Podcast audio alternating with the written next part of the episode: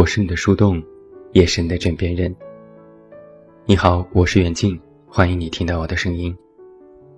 查看文稿及订阅，你都可以来到我的公众微信平台“远近零四一二”，或者是在公众号内搜索我的名字“这么远那么近”进行关注。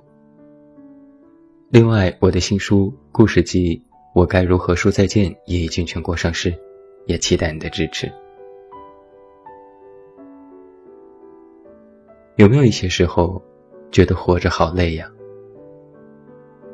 扭伤了脚，但是班还要照样上。每天叫车穿越大半个北京，点击付款的时候，看着高昂的车费也是心疼。好不容易签下一个单子，客户又说要修改合同，把提案的日子提前了一个月。晚上正在洗澡，突然停电，一瞬间以为自己瞎了。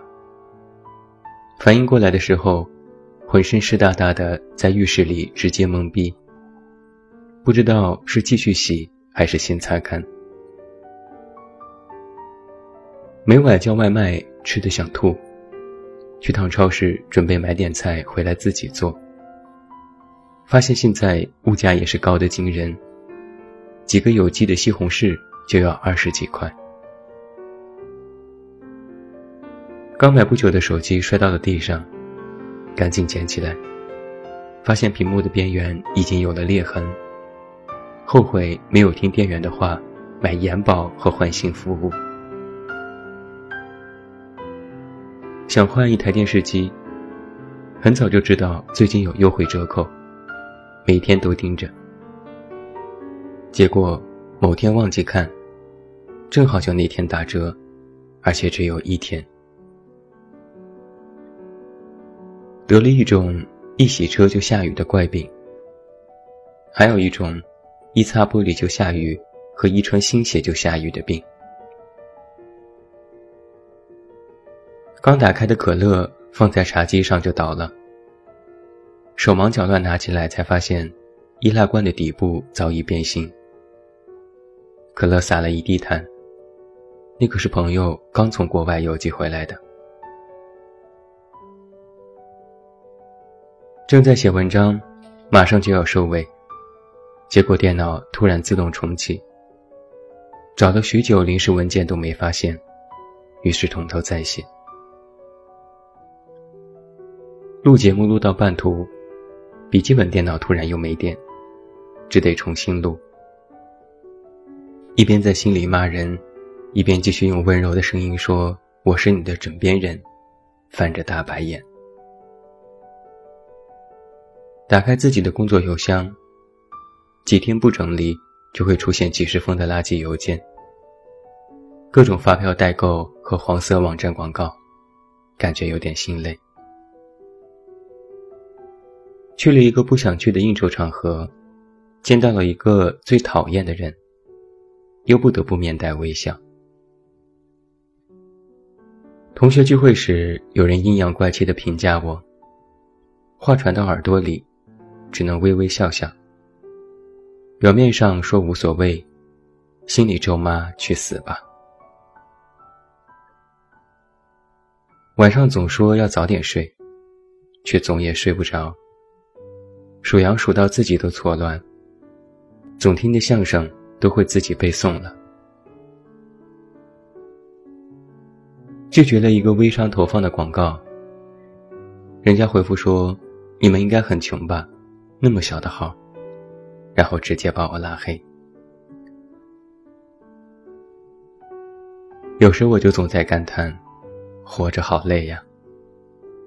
每天总是有着各种各样的人和千奇百怪的事情，根本没有停下来的时候。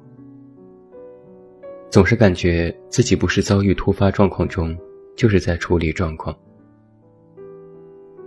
有时也会格外幼稚的想，要是能在一个谁也不认识的地方，安生过几天舒坦的日子就好了。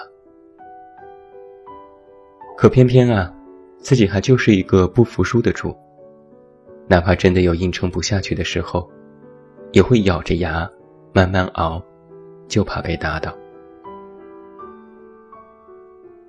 有时在庆幸，幸亏自己还算心大，不然被生活这么一点点折磨，估计没多久就崩溃了。在朋友圈吐槽一番，然后一个朋友回复说：“你这还是工作不饱和啊？你这些都算得了什么？比起那些受苦受难的人来说，你不要活得太幸福哦。”于是我就不高兴了。是啊，人人都很难，有的是避免不了，有的是没办法选择。世界上还有很多不太平的地方，每天打仗。有的地方穷得无法想象，有的孩子连一口干净的水都喝不上，还有的人丢了老婆，丢了工作，有的生重病，有的出意外。之前我看过这样一个数据：世界上每一秒钟就有一点八人死亡。也就是一分钟有一百零六人，一个小时是六千三百六十人。那么，这个世界上每一天有近十六万人因为各种原因去世。可我还活着呢，我和很多人相比活得还不错，我又有什么可埋怨的呢？这显然就是自己的矫情。但是转念又一想，也有很多人和我一样，凭着运气走到今天，没遇到过真正的大风大浪，没有什么必须真的是要拼着命去做的事情，生活也算稳定。所以我们唯一需要操心的，就是当下的日子呀。不省心的，就是日常的这点琐碎和别人看起来的不值一提。想一想，这些年自己的心态也是发生了很大的变化。以前想着过过小日子就不错，后来被家人教育成必须成为人上人，之后又发现这不是轻易就能达到的目标，就又觉得安稳踏实也不错。我并不想碌碌无为，但确实，普通人的生活。就是平凡可贵。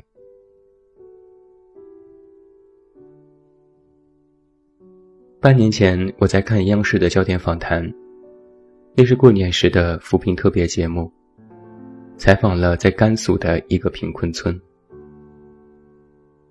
有一户人家，老两口一直生病，一家人靠种地为生，一年收入三千多元，家里没有电。每天吃的饭就是煮土豆和下面，过年时才买半斤肉。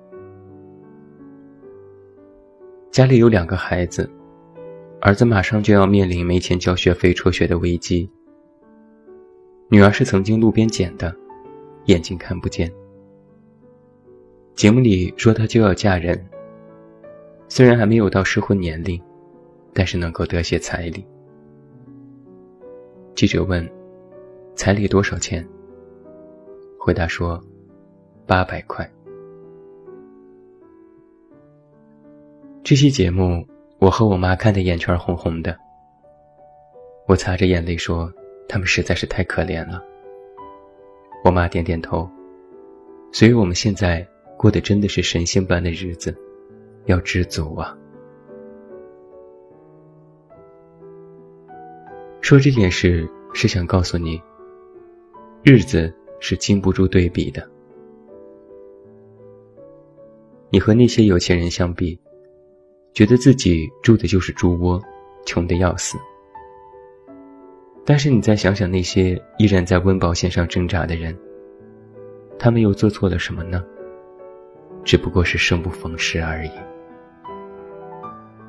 那时就会感叹，其实自己已经过得很不错了，已经非常好了。但这样的时候不多。更多的情况下，我都是埋头过自己的日子，每天处理工作，看似耀武扬威，实则也战战兢兢。有朋友曾说：“你呀，总是纠结，就说明还是不知足。”我也曾经认真反省过这个问题：到底是从什么开始学会不知足的呢？以前盼着能吃快餐，觉得特别省心，又不用刷碗。哪怕只是吃个肯德基，也会满足的做手指头。以前觉得能够完全靠自己在陌生的城市立足，不需要大富大贵，有个地方睡觉就行。买套新床单都能够兴奋半天。以前觉得代购这件事情还很稀奇，买一瓶国外的洗面奶都舍不得用。放在卫生间，每天看一眼，觉得自己特别有生活品质。以前我也不是一个特别事儿的人，很多事情可以将就，觉得活着就好了，哪里还有那么多的精致浪漫供自己欣赏？朋友说：“就说明你现在的欲望增大了，没办法满足了呗。”我想了想，说：“其实不是，是我对生活这件事有了更加深的认知，需要有更多的生活仪式感。